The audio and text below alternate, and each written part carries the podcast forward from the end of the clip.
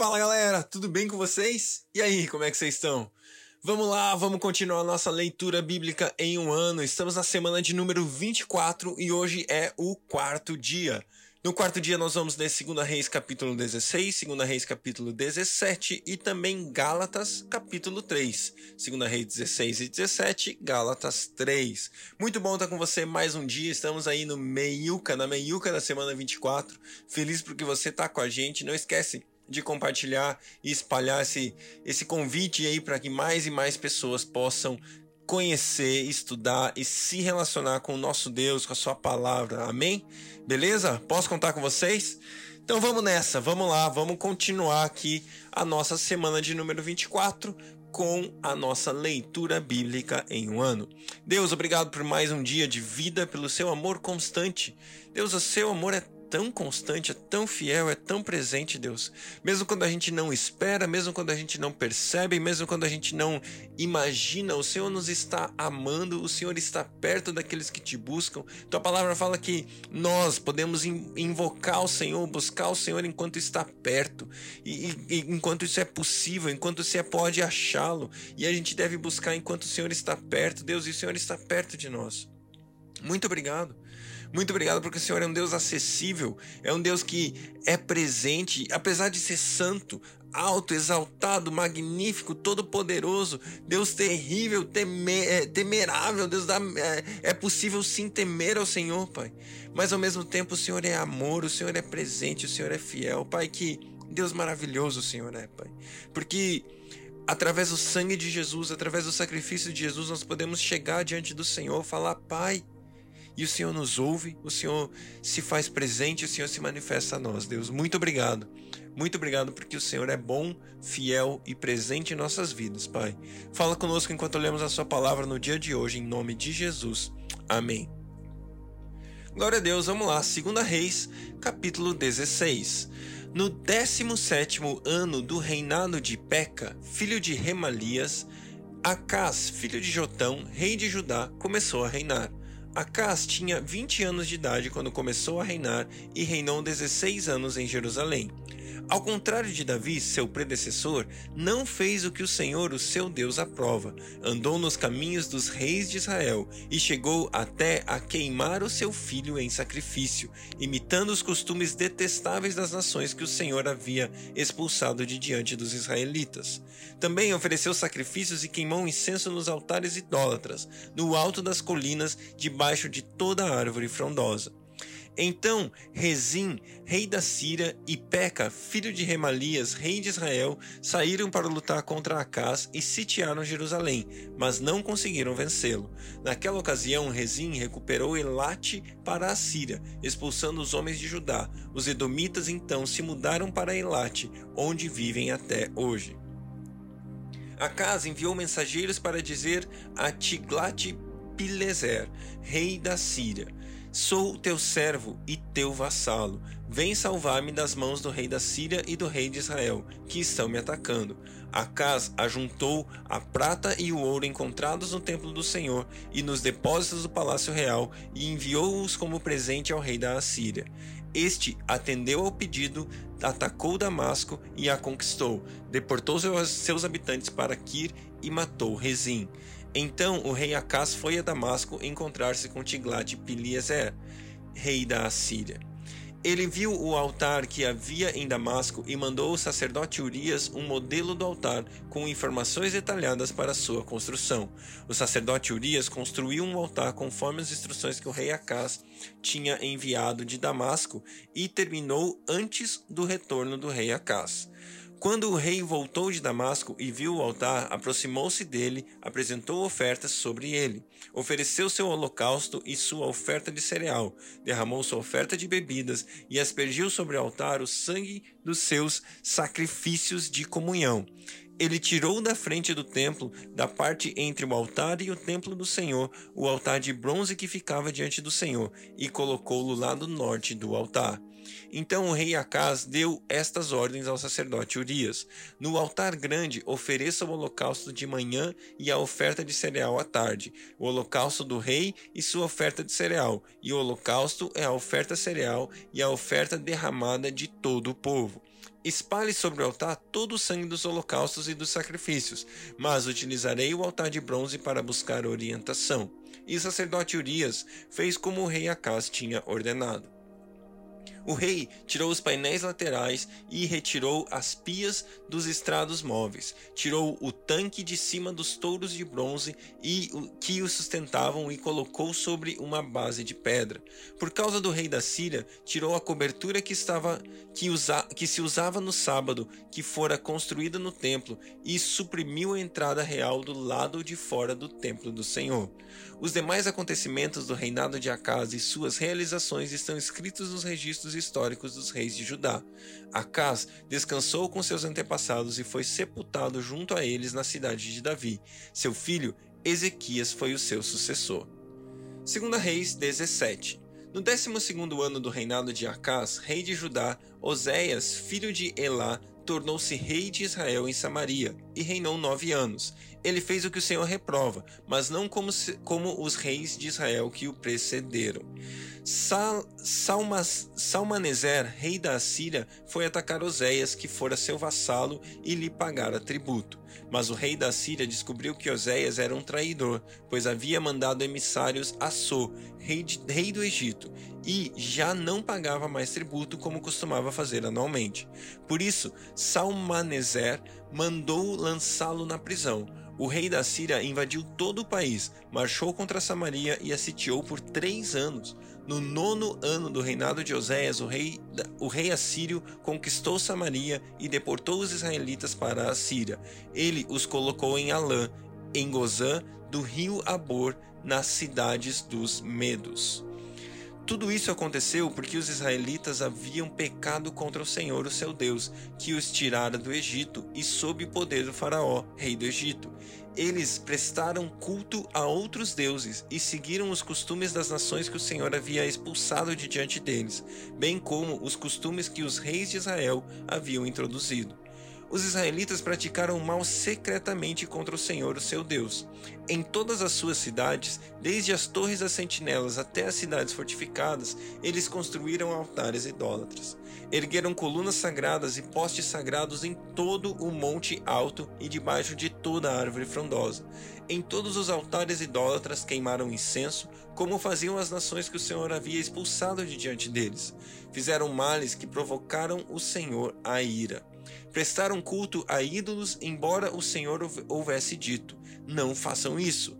O Senhor advertiu Israel e Judá por meio de todos os profetas e videntes: Desviem-se dos seus maus caminhos, obedeçam às ordenanças e aos meus preceitos, de acordo com toda a lei que ordenei aos seus antepassados que obedecessem e que lhes entreguei por meio dos meus servos, os profetas. Mas eles não quiseram ouvir e foram obstinados com seus antepassados como seus antepassados que não confiaram no Senhor, o seu Deus. Rejeitaram seus decretos, a aliança que tinha feito com seus antepassados e as suas advertências. Seguiram ídolos inúteis, tornando-se eles mesmos inúteis. Imitaram as nações ao seu redor, embora o Senhor lhes tivesse ordenado: não as imitem. Abandonaram todos os mandamentos do Senhor, o seu Deus, e fizeram para si ídolos de metal na forma de bezerros e um poste sagrado em Acerá. Inclinaram-se diante de todos os exércitos celestiais e prestaram culto a Baal. Queimaram seus filhos e filhas em sacrifício.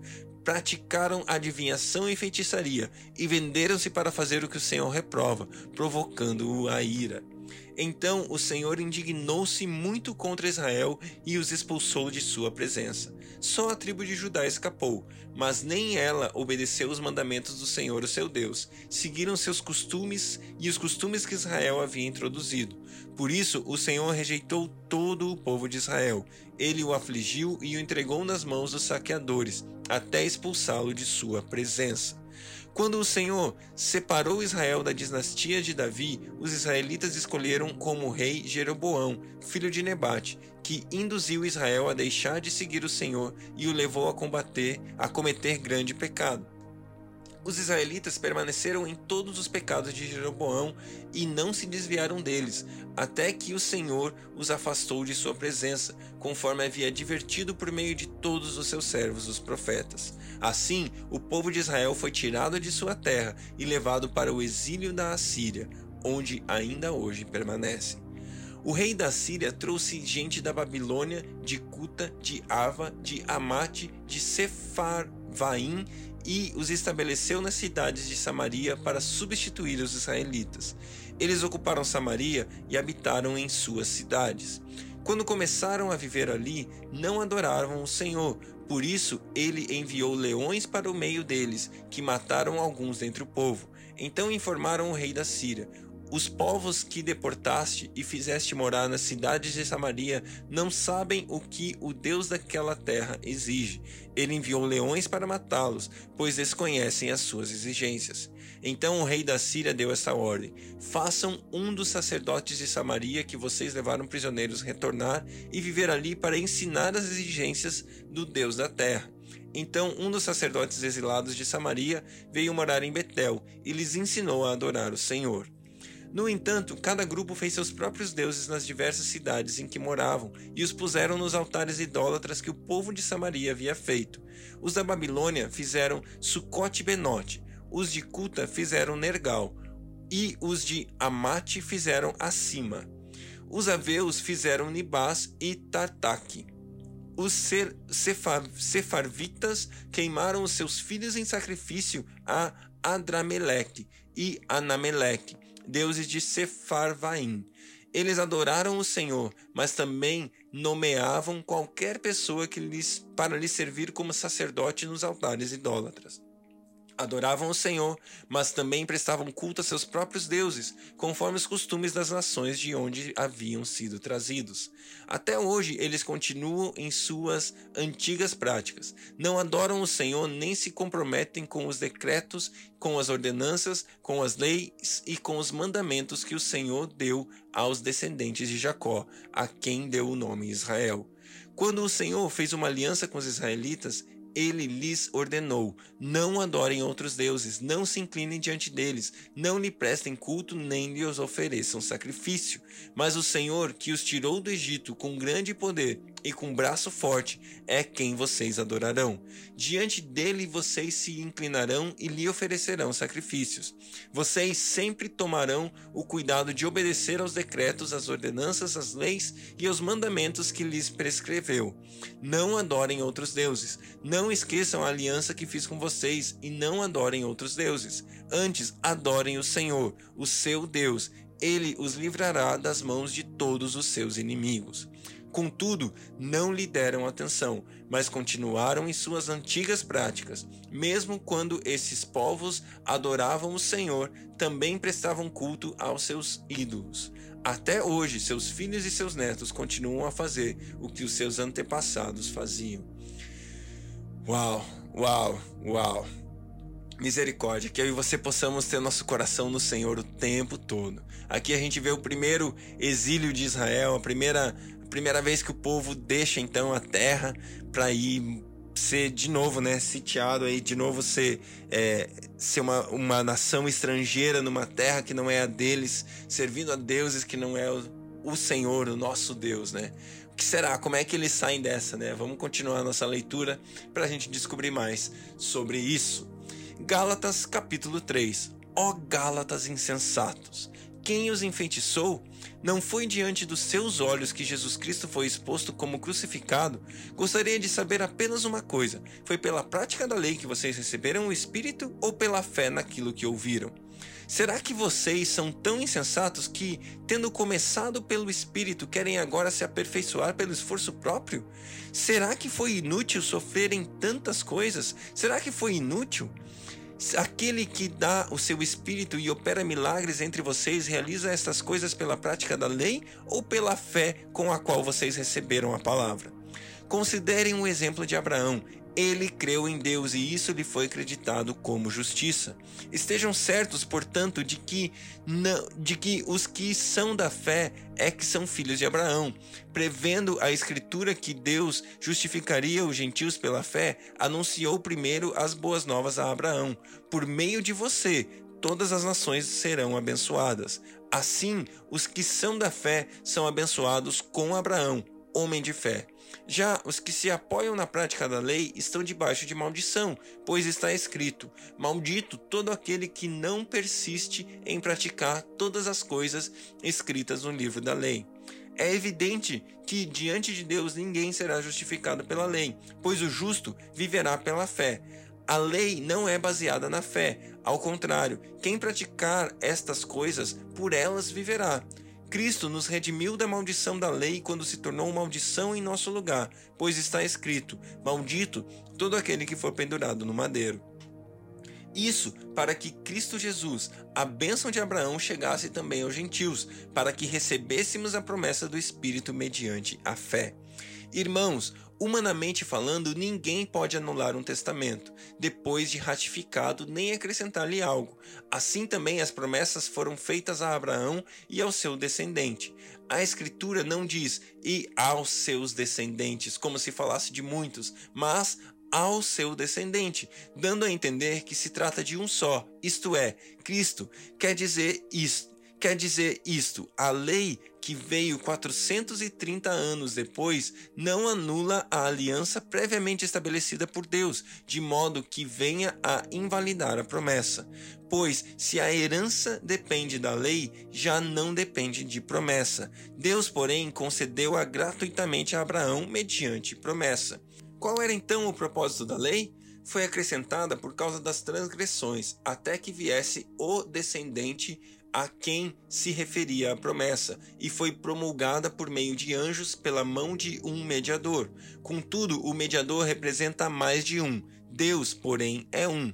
Então, a lei opõe-se às promessas de Deus? De maneira nenhuma, pois se tivesse sido dada uma lei que pudesse conceder vida, certamente a justiça viria da lei. Mas a Escritura encerrou tudo debaixo do pecado, a fim de que a promessa, que é pela fé em Jesus Cristo, fosse dada aos que creem antes que viesse essa fé, estávamos sob custódia da lei, nela encerrados, até que a fé que haveria de vir fosse revelada. Assim, a lei foi o nosso tutor até Cristo, para que fôssemos justificados pela fé. Agora, porém, tendo chegado à fé, já não estamos mais sobre o controle, sob o controle do tutor. Todos vocês são filhos de Deus mediante a fé em Cristo Jesus, pois os que em Cristo foram batizados, de Cristo se revestiram. Não há judeu, nem grego, nem escravo, nem livre, homem nem mulher, pois todos são um em Cristo Jesus. E se vocês são de Cristo, são descendência de Abraão e herdeiros segundo a promessa. Glória a Deus, glória a Deus. O Evangelho, mais uma vez, aqui resumido em um capítulo. Eu e você vivemos uma nova vida por causa daquilo que Jesus fez. Não existe esforço humano que eu e você podemos fazer para conquistar aquilo que só o sacrifício de Jesus poderia conquistar por mim e por você. Graças a Deus por isso, graças a Deus pelo seu amor por mim e por você, graças a Deus pela graça que nos alcançou e nos faz novos homens, novas criaturas, filhos de Deus, assim como Jesus. Amém? Que Deus abençoe o seu dia e até amanhã.